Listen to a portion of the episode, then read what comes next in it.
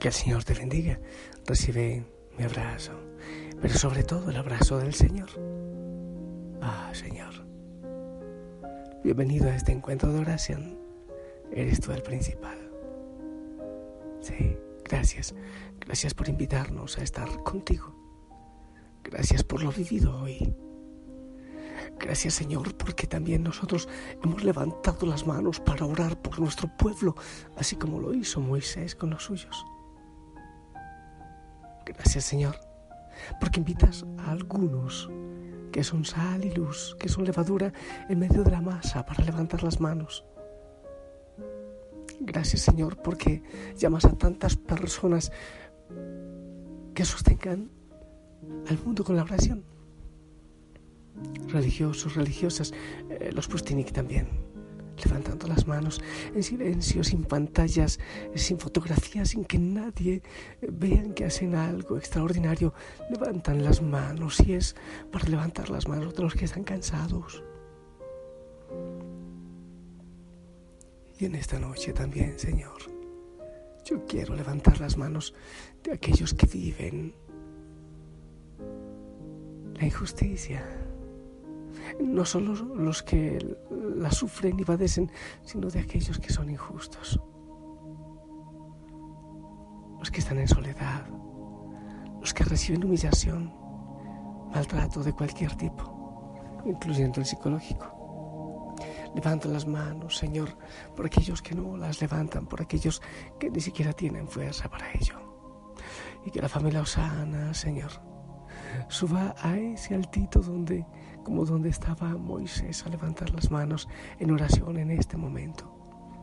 Oh Señor, ten misericordia de los que viven la injusticia de los hermanos. Sí, Señor. Amén. Mi gente linda, hemos hablado hoy acerca de la oración, eso nos habló la palabra, de eso nos habló. También orar por la justicia. Ay, sí. En un mundo pagano, en un mundo de apostasía. Hago referencia a lo que decía la noche anterior. Tantas personas que están haciendo pública su apostasía como si fuese algo grande. Oh. En este mundo, Señor, eh, puede empezar a sentirse que la oración no tiene sentido. ¿Por qué orar?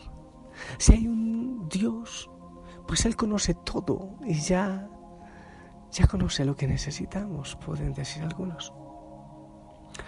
Mateo 6, del 5 al 8, dice, cuando oren no sean como los hipócritas, porque ellos aman el orar de pie en las sinagogas o en las esquinas de las calles para ser vistos por los demás. Yo les digo que ya tiene su recompensa. Pero tú, cuando ores, entra en tu cuarto, cierra la puerta, ora a tu Padre que está en lo secreto. Tu Padre que ve en lo secreto te recompensará. Y orando, no usen las palabras como, como los hipócritas que piensan que por su palabrería serán oídos. No lo hagan así, como ellos, porque su Padre sabe de qué cosas tienen necesidad ustedes antes de que se lo pidan. Jesús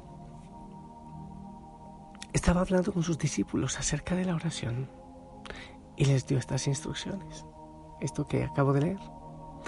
Muchos se basan en el último versículo de este pasaje para cuestionar la necesidad de orar, porque dice que Él lo sabe todo antes que le pidamos. Entonces suelen decir, si Dios ya lo sabe, ¿qué necesidad hay de orar? Otros afirman que no hay que orar eh, por las cosas materiales, pues éstas están resueltas de todas maneras. Estos se apoyan en las palabras de Jesús.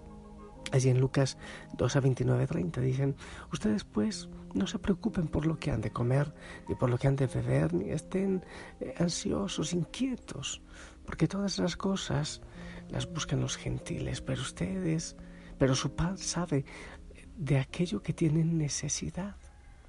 Busquen el reino de Dios y todas estas cosas serán dadas por añadidura. Entonces otros dicen, ajá, ahí está, ¿para qué orar? Pero yo te digo, nosotros no oramos para informarle a Dios de nuestras necesidades como si Él fuera un papá irresponsable. Sí, Él lo sabe todo. En realidad, el propósito fundamental de la oración es entablar una íntima comunión con nuestro papá. Así aprenderemos a pedirle de acuerdo a sus propósitos y de acuerdo a sus planes de bienestar, de prosperidad. Jeremías 29, 11. En la oración buscamos que el Señor lleve a cabo su voluntad en nuestras vidas. El apóstol Santiago nos dice, pidan, piden y no reciben porque piden mal para gastar en, en sus deleites. Santiago 4.3. El Espíritu Santo nos enseña a pedir de manera correcta cuando dedicamos tiempo a orar diariamente. Romanos 8:26 dice, de igual manera el Espíritu nos ayuda en nuestra debilidad. Pues que hemos de pedir como conviene, no lo sabemos, pero el Espíritu mismo intercede por nosotros con gemidos indecibles. El creyente que descuida el aspecto de la oración y no dedica un tiempo diariamente a acercarse al trono de la gracia, a darle gracias a Dios, porque Él suple a diario todo lo que necesitamos, la ropa, el alimento, nuestras necesidades básicas, e incluso a veces los lujos de la vida. Entonces la persona que no es siquiera agradecida, entonces va creando un sentido de autosuficiencia que inevitablemente endurece el corazón. Creemos que somos nosotros los que nos proveemos todo. Pero por el contrario, cuando humildemente reconocemos nuestra dependencia del Señor y día tras día venimos a Él en oración con el corazón agradecido, nuestra relación con Él se fortalece y seremos abundantemente bendecidos. Y mientras más conocemos a Dios, más creemos en sus promesas y más confianza tenemos en Él para pedirle sabiendo que todo lo que piden en oración, creyendo lo recibirán, lo dijo el Señor en Mateo 21, 22. Entonces, ¿por qué debemos orar? Porque Dios nos ha facilitado este medio para llegar a su presencia, para que podamos conocerle íntimamente, para que su Santo Espíritu obre en nuestras vidas y nos consuele en las tristezas, nos llene de su gozo y de su paz. Así escribió Pablo a los cristianos de Filipos. Estaba preso en una cárcel romana, pasando cantidad de incomodidades y esperando ser ejecutado en cualquier momento. Dice, por nada estén afanosos si no sean conocidas sus peticiones delante de Dios en toda oración y ruego. Con acción de gracias y la paz de Dios que sobrepasa todo entendimiento, guardará sus corazones y sus pensamientos en Cristo Jesús. Filipenses 4, 6, 7. No solo oramos para pedir, oramos para dar gracias o sencillamente venimos a orar para estar ahí en la presencia del Señor, para recibir su abrazo, también para levantar las manos y orando por la injusticia del mundo, por tanta mentira que estamos creyendo como si fuese verdad. Porque cuando queremos matar al verdadero Dios en nuestro corazón, cualquier tontería se convierte en ídolo o en Dios. Debemos orar porque es el teléfono maravilloso con el cual se hace presente a Él. Te invito a que confíes en que Dios conoce exactamente lo que tú necesitas para vivir una vida de paz, de felicidad. Sí, pídele que su voluntad se haga en todo lo que tú pidas, que sea de manera especial su voluntad.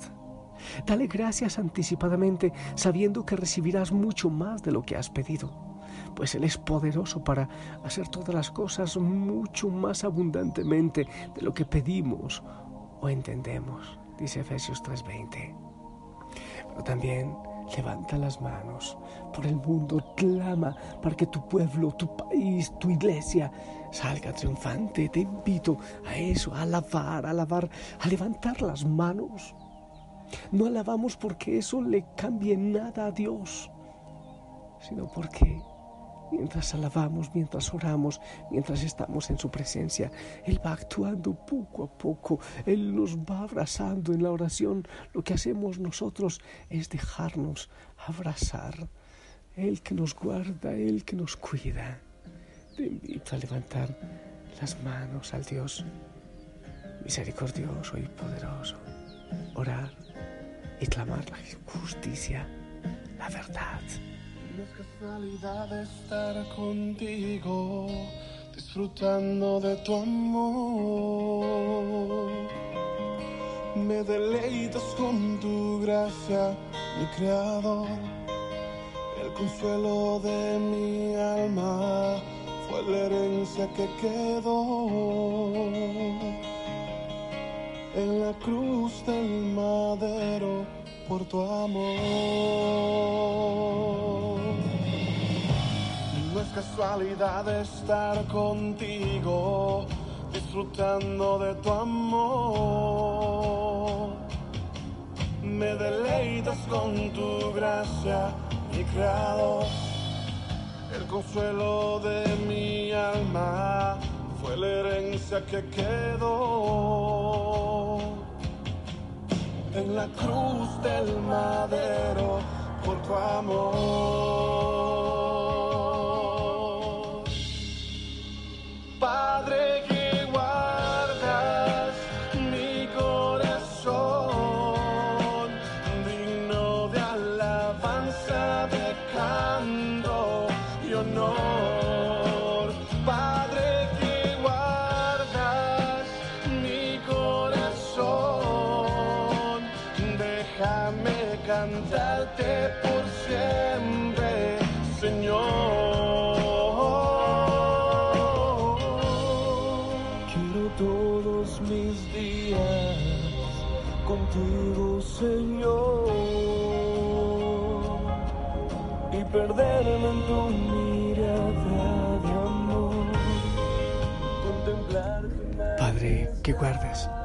de los débiles, de los frágiles.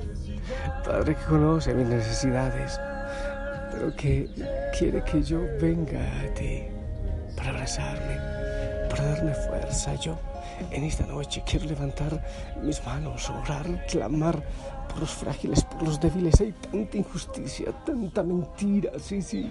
Oh, los pequeños, los ignorantes, tantas veces utilizados por los poderosos, Señor. Clamo tu justicia. Levanto mis manos por los pequeños, por los que no son dejados siquiera nacer. Levanto mis manos y clamo como Moisés por las guerras de cada pueblo, por las luchas. Sí, sí, lo puedo hacer por, por tantos países de Medio Oriente, por Venezuela, por Ecuador, por Perú, por Nicaragua, por Colombia, por tantos países que viven en tanto dolor, Señor. Por las mamás solitas, por los hijos abandonados, por los ancianos abandonados, por los que están en las calles. Te pido, Señor, justicia y misericordia. Bendito sea, Señor. También por aquellos hijos, hijas de la familia Osana que ahora están orando conmigo y que tienen dolor, soledad, tristeza, que se sienten perdidos. Bendito sea, Señor. Te alabo y te glorifico y a ti te canto. Y mientras te alabo, Señor, tú vas derramando bendición y sanidad por aquellos que, que han perdido la esperanza. Te pido, Señor, que los bendigas. En el nombre del Padre, del Hijo y del Espíritu Santo. Amén. Esperamos tu bendición, pidiendo también justicia, pidiendo un corazón que testifique el amor de Dios.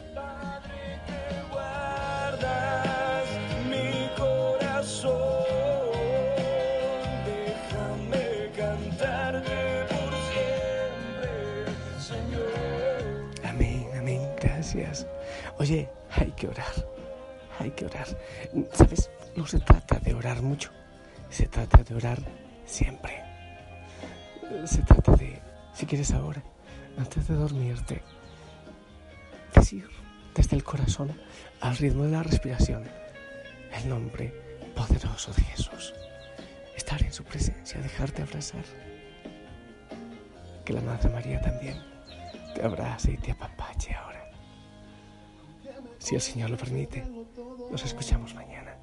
Te amo en el amor del Señor. Sonríe.